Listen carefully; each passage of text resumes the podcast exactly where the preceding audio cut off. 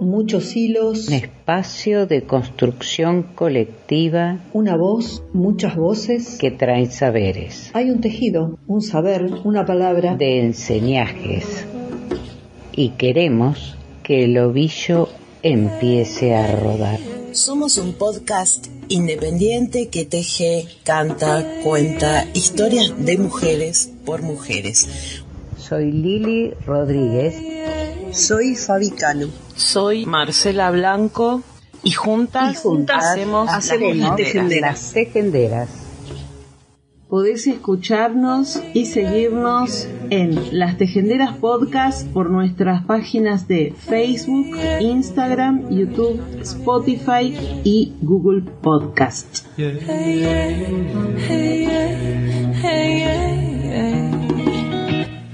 Buen día a todas, a todos, bienvenidas, bienvenides a un nuevo episodio de Las Tejenderas, el número 123 de la cuarta temporada.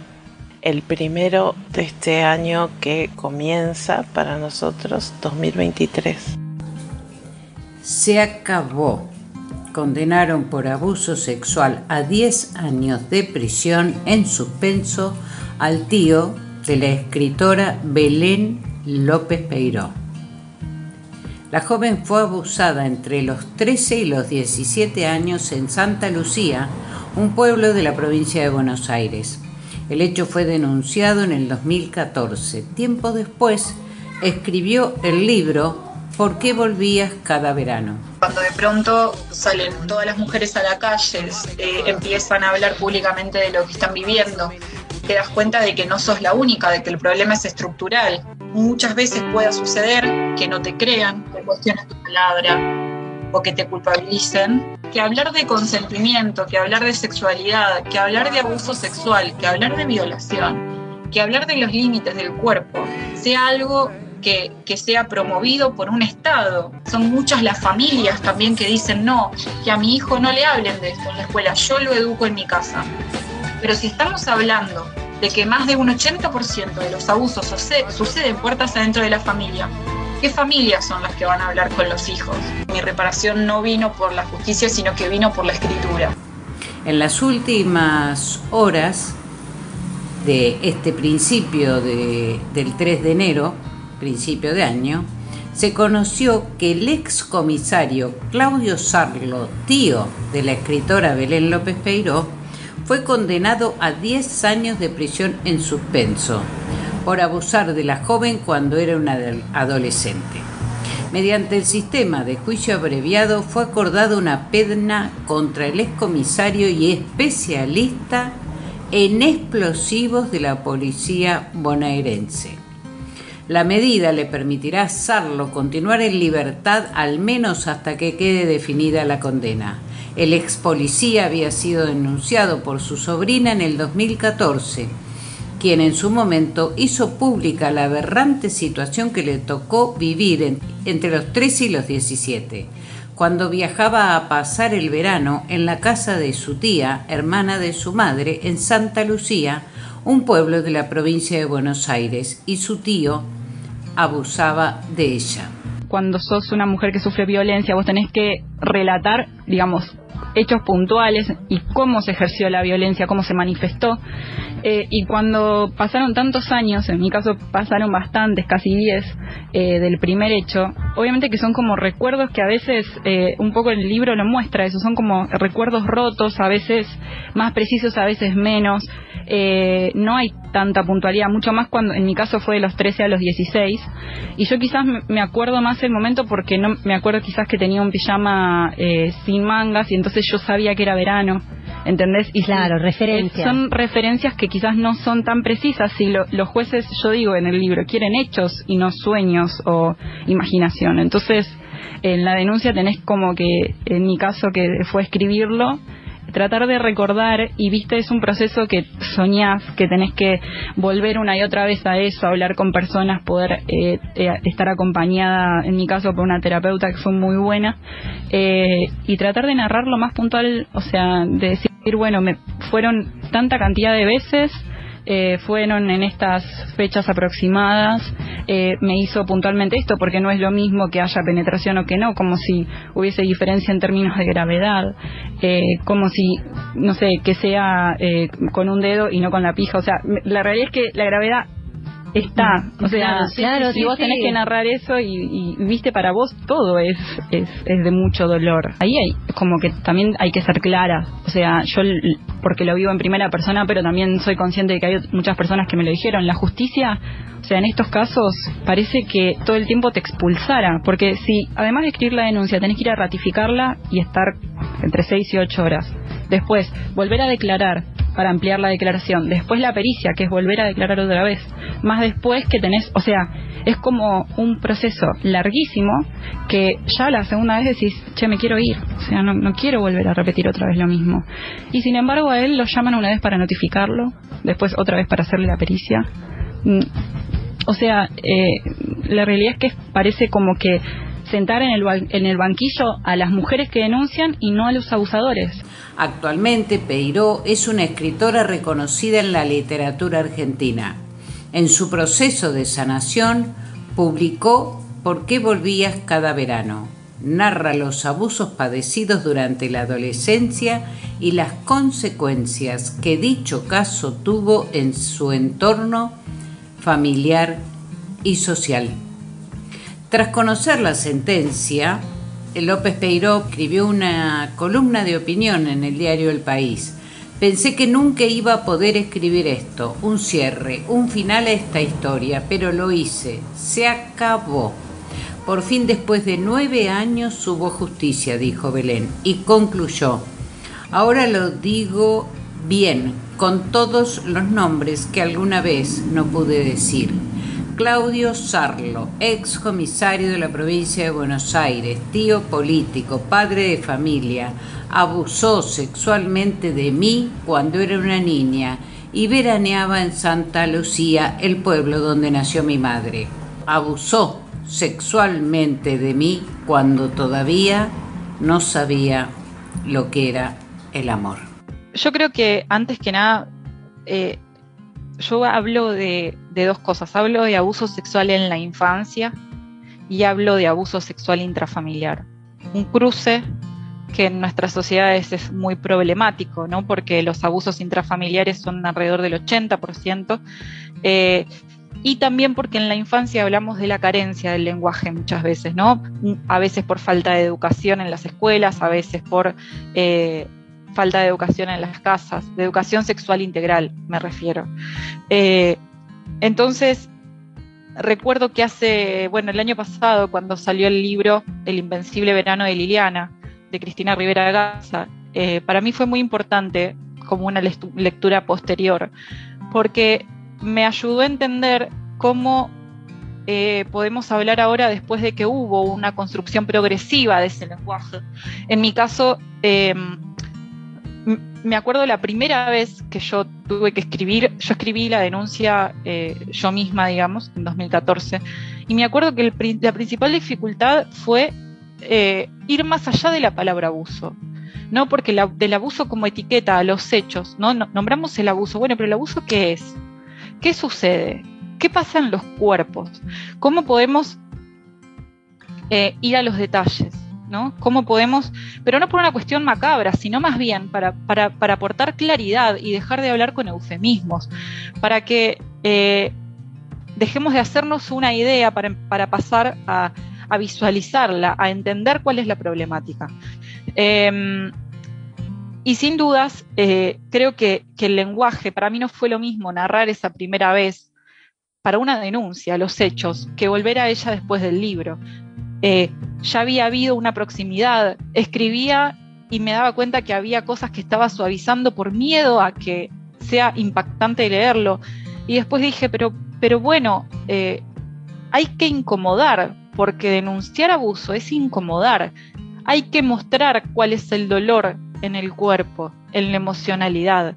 Entonces entendí que había un hay, un, hay una lengua que es la lengua más, más opresora, que silencia, que, que crea eufemismos, que, que habla sin hablar, y hay otra lengua que puede transformar, que puede venir a develar ese misterio a poder mostrar lo que, era, lo, que durante tantos años se silenció, justamente para esto, para poder compartir, para poder despertar, para poder eh, dar herramientas a otras personas. Yo creo que, que por qué volvías cada verano junto a otros libros, junto a otras producciones también audiovisuales. Estamos estamos haciendo eso, ¿no? Porque el lenguaje, la lengua, creo que es lo que, lo que puede ayudar a dar sentido, a construir un sentido, a poder reinterpretar, a poder hacer algo diferente.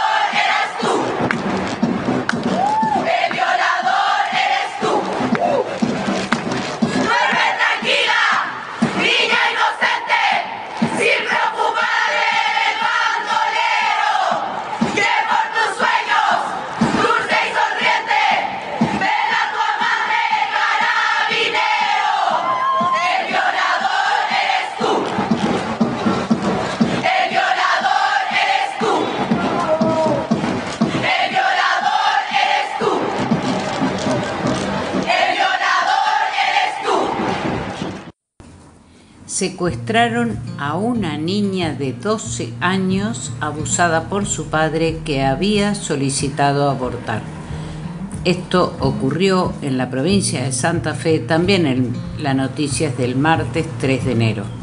La nena y su mamá pidieron la interrupción legal del embarazo, pero no se presentaron en el hospital para el procedimiento fueron contactadas, entre comillas, por la organización Antiderechos Grávida. El gobierno de Santa Fe y la justicia provincial iniciaron el lunes la búsqueda de una niña de 12 años que denunció a su padre por violaciones reiteradas. La menor de edad había, acompañada por su madre, lógicamente, pidió un aborto, pero no se presentó en el centro de salud para realizarse la IBE.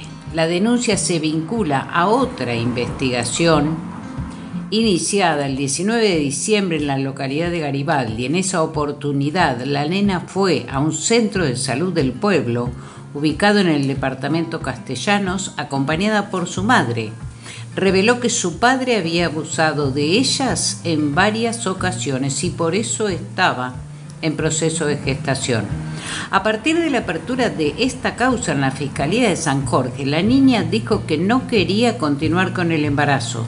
Su mamá apoyó la decisión y expresó su consentimiento de acuerdo a la normativa vigente. A partir de allí comenzaron los preparativos para recibirlas en la ciudad de Santa Fe, a unos 120 kilómetros de esta localidad. Para llevar a cabo la IBE, el viernes pasado le asignaron un turno a la niña en el nuevo hospital Iturraspe. Sin embargo, este lunes ni la menor ni su mamá concurrieron a ese centro. Ante la ausencia, las autoridades empezaron a buscarla y en el pueblo les avisaron que la familia fue contactada por integrantes de Grávida, una organización antiderechos que se opone al aborto y realiza un trabajo similar al del Portal de Belén en Córdoba. En paralelo con el trabajo de la justicia, el Ministerio de Igualdad, Género y Diversidad de Santa Fe abordó el caso a la par de la Secretaría de Niñez, Adolescencia y Familia, Patricia Chialvo. La principal hipótesis en torno a la búsqueda es que la Asociación Civil Católica la llevó a una clínica privada de la capital el abuso intrafamiliar y las organizaciones abortistas, todo un tema. El embarazo de la nena de 12 años se confirmó a partir de esa denuncia contra su padre. Tras la desaparición de su hija, Gustavo, de 42 años, pasó dos semanas prófugo en el marco de la investigación en el departamento de Castellanos. El lunes por la tarde detuvieron al depravado progenitor en el criadero de chanchos de recreo y quedó a disposición de la fiscal Alejandra del Río Ayala. De acuerdo a fuentes consultadas por el diario 1, el sospechoso tiene antecedentes de acusaciones por violencia de género. El último expediente indica que la familia vive en una zona rural de Garibaldi y la niña estaba en contexto de alta vulnerabilidad socioeconómica. Según testimonios recogidos por los investigadores, integrantes de Grávida invitaron, entre comillas, a la nena y a su madre a una misa en la vecina localidad de María Juana. Desde entonces la justicia no pudo contactarse con ellas y se desconoce en qué estado se encuentran. En las últimas horas, fuentes oficiales confirmaron que la niña estaba en una sede de la organización ubicada en la calle 9 de julio 2663, conocida como Casa Hermanas de Betania. Las responsabilidades del Estado ante las fundaciones antiderechos.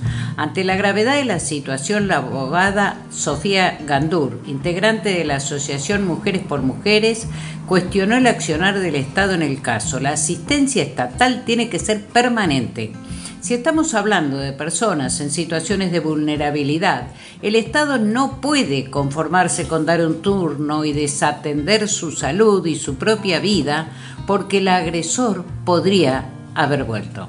A esa niña había que resguardarla. El Estado la ha vuelto a abandonar.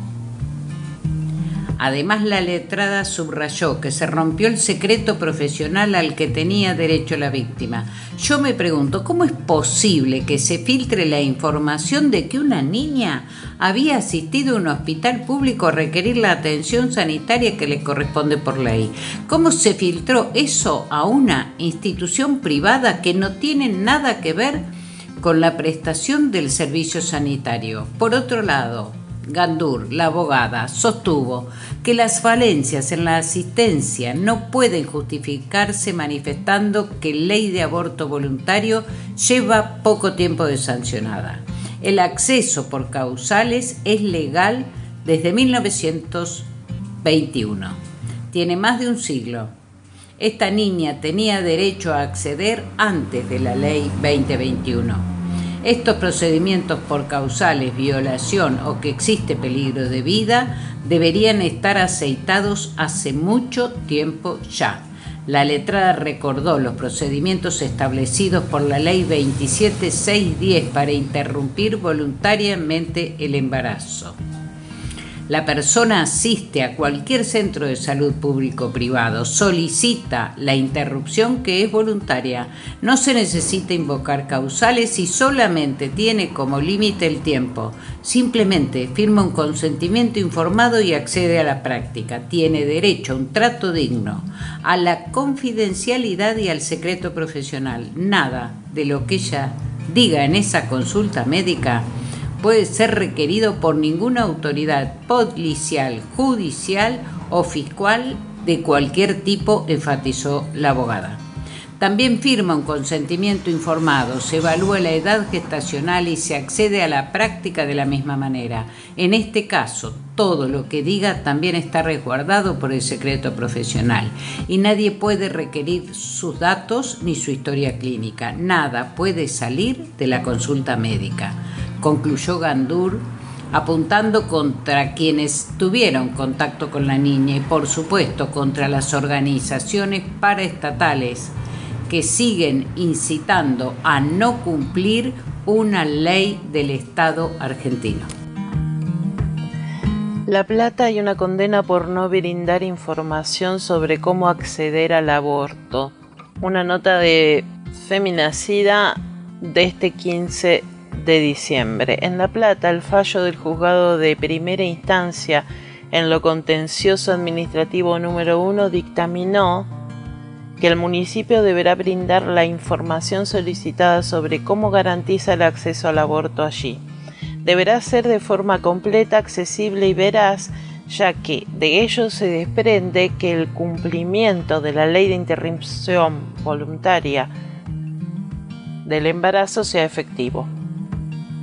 Fue el Centro de Estudios Legales y Sociales, CELTS, junto con Amnistía Internacional y el equipo latinoamericano de justicia y género, quienes solicitaron la información. De las 15 preguntas realizadas, 9 fueron respondidas y el resto de las preguntas fueron parciales e incompletas. En Argentina, el Programa Nacional de Salud Sexual y Procreación Responsable, creado por la Ley Nacional 25673, reconoce que el derecho a la salud comprende también a la sexual. Además, como los derechos sexuales y reproducidos son parte de los derechos humanos, por ende protegidos por la Constitución Nacional, el Estado tiene la obligación de respetarlos, de prevenir que se violen y de garantizar acciones para que se cumplan. La sentencia que recae sobre este municipio indica que no solo debe brindarse información fehaciente que conste en los registros oficiales, sino que esto es obligatorio. Es decir, no debe responder a un pedido o exigencia concreta como en este caso, sino que debe hacerse de forma proactiva. Son datos que deben estar disponibles para toda la población. En ese sentido, la información que se omitió fue el número de prácticas de interrupciones que se realizaron en centros de salud municipales desde la entrada en vigencia de la ley 27610.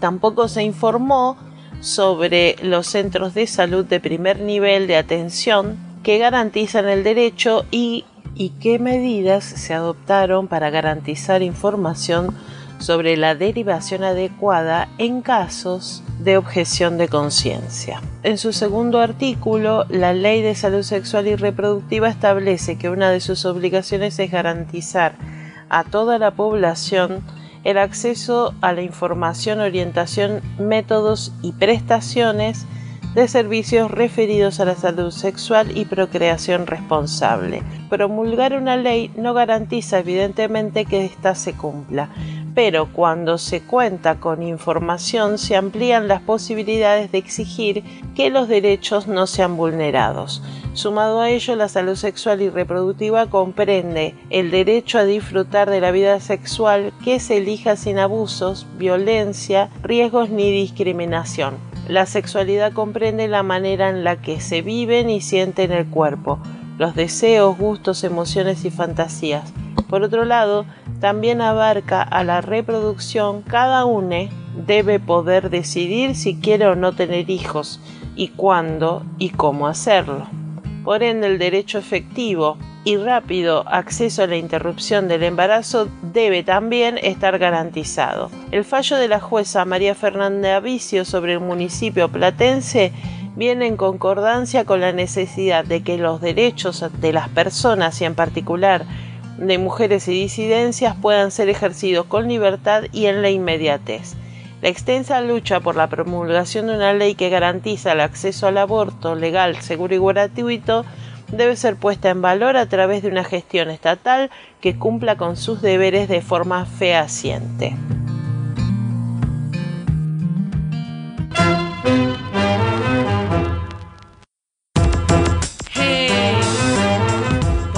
Mujer es una bendición, o al menos eso fue lo que nos contaron.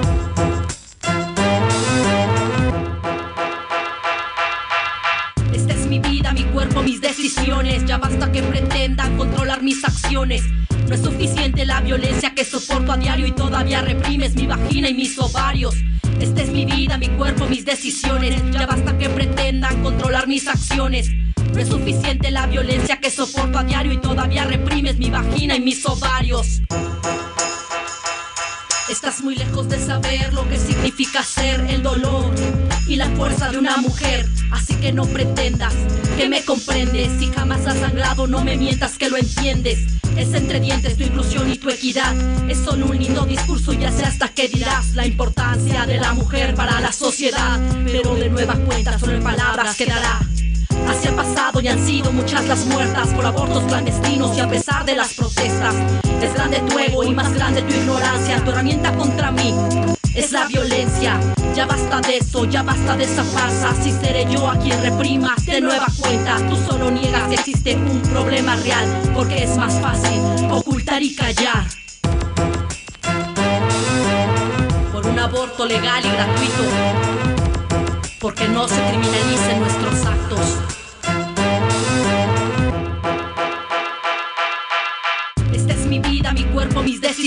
Ya basta que pretendan controlar mis acciones. No es suficiente la violencia que soporto a diario y todavía reprimes mi vagina y mis ovarios.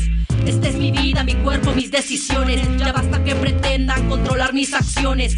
No es suficiente la violencia que soporto a diario y todavía reprimes mi vagina y mis ovarios.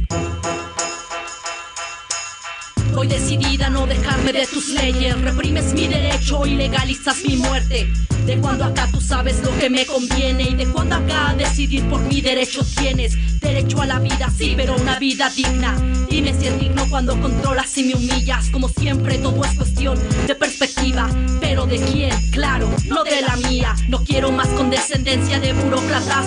Es mi derecho, no estoy pidiendo limosna. Debe ser también una garantía individual. Quiero despenalización.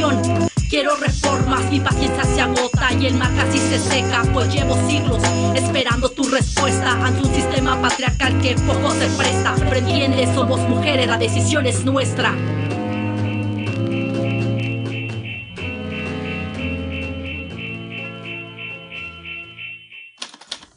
Quien escribe un texto, teje. Texto proviene del latín textum, que significa tejido. Con hilos de palabras vamos diciendo, con hilos de tiempo vamos viviendo. Los textos son como nosotros, tejidos que andan. Eduardo Galeano.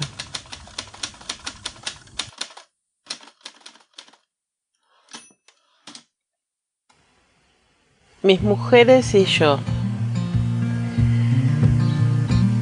Con amor para Susana y Angelita que ya no están, Beba que está perdida, las jóvenes. Nota preliminar. Las que están aquí son mujeres de cuatro generaciones de una misma familia. Ellas convivieron, otras tantas parieron y fueron paridas en fortines de la provincia de Buenos Aires.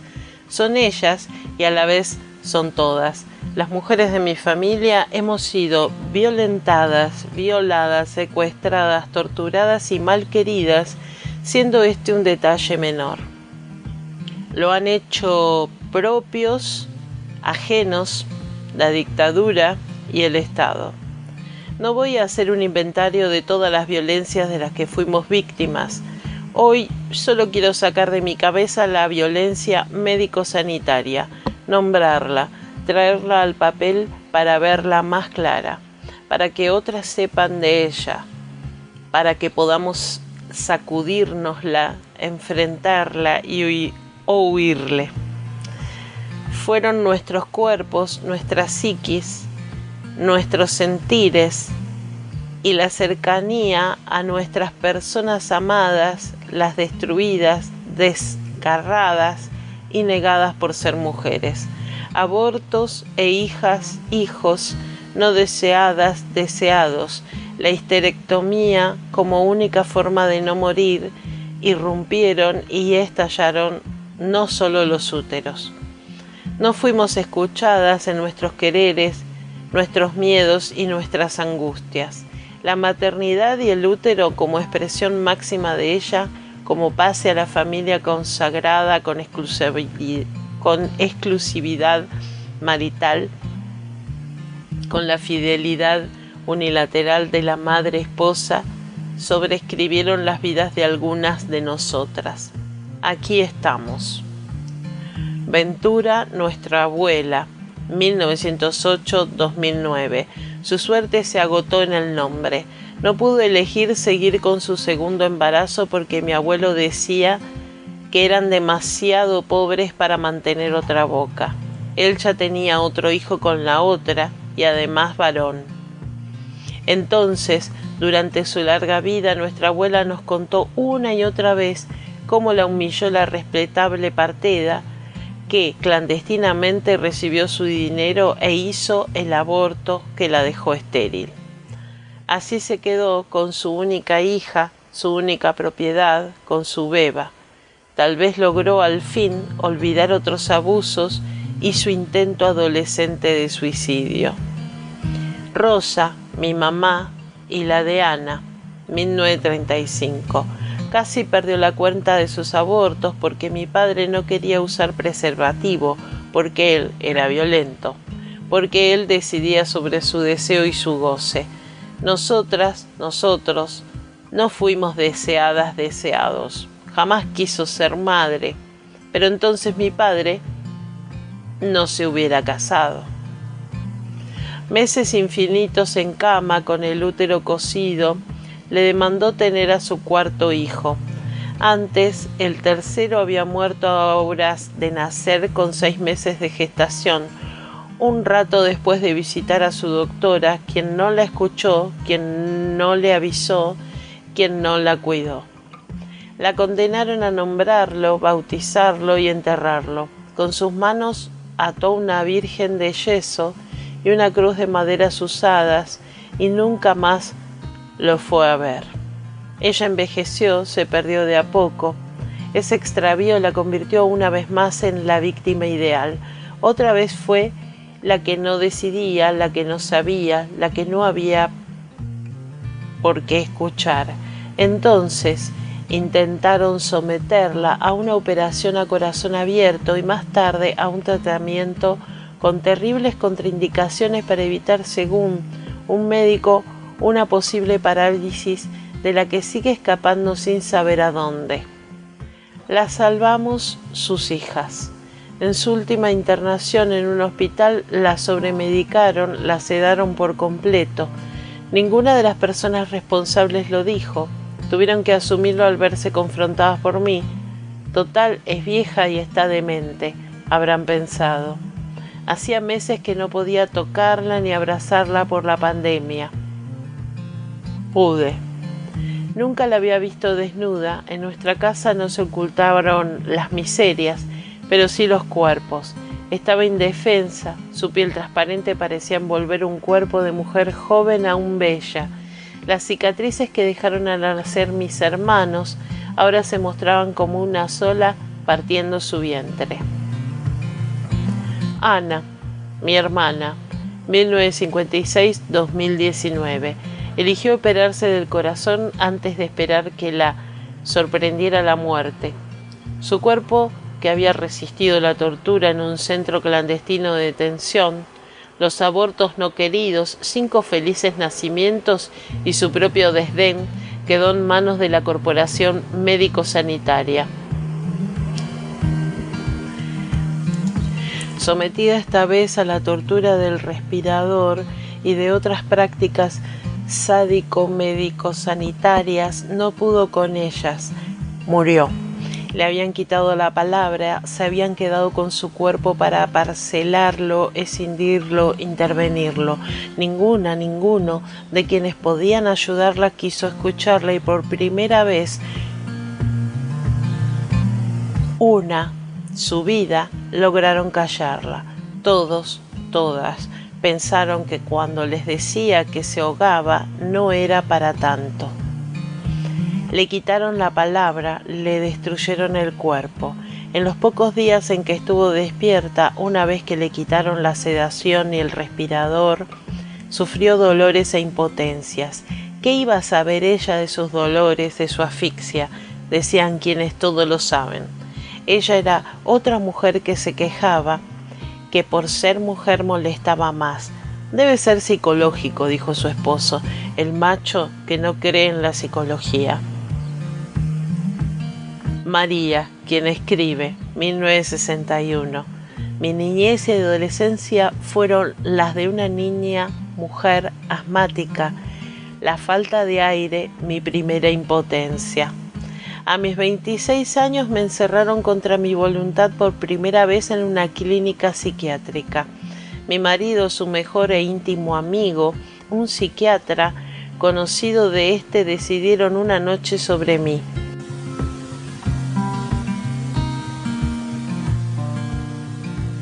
Un texto de Graciela Inés Mexico Musoto, nació en Bahía Blanca, provincia de Buenos Aires, un caluroso 6 de febrero de 1961, aunque parezca mentira, sigue ahí.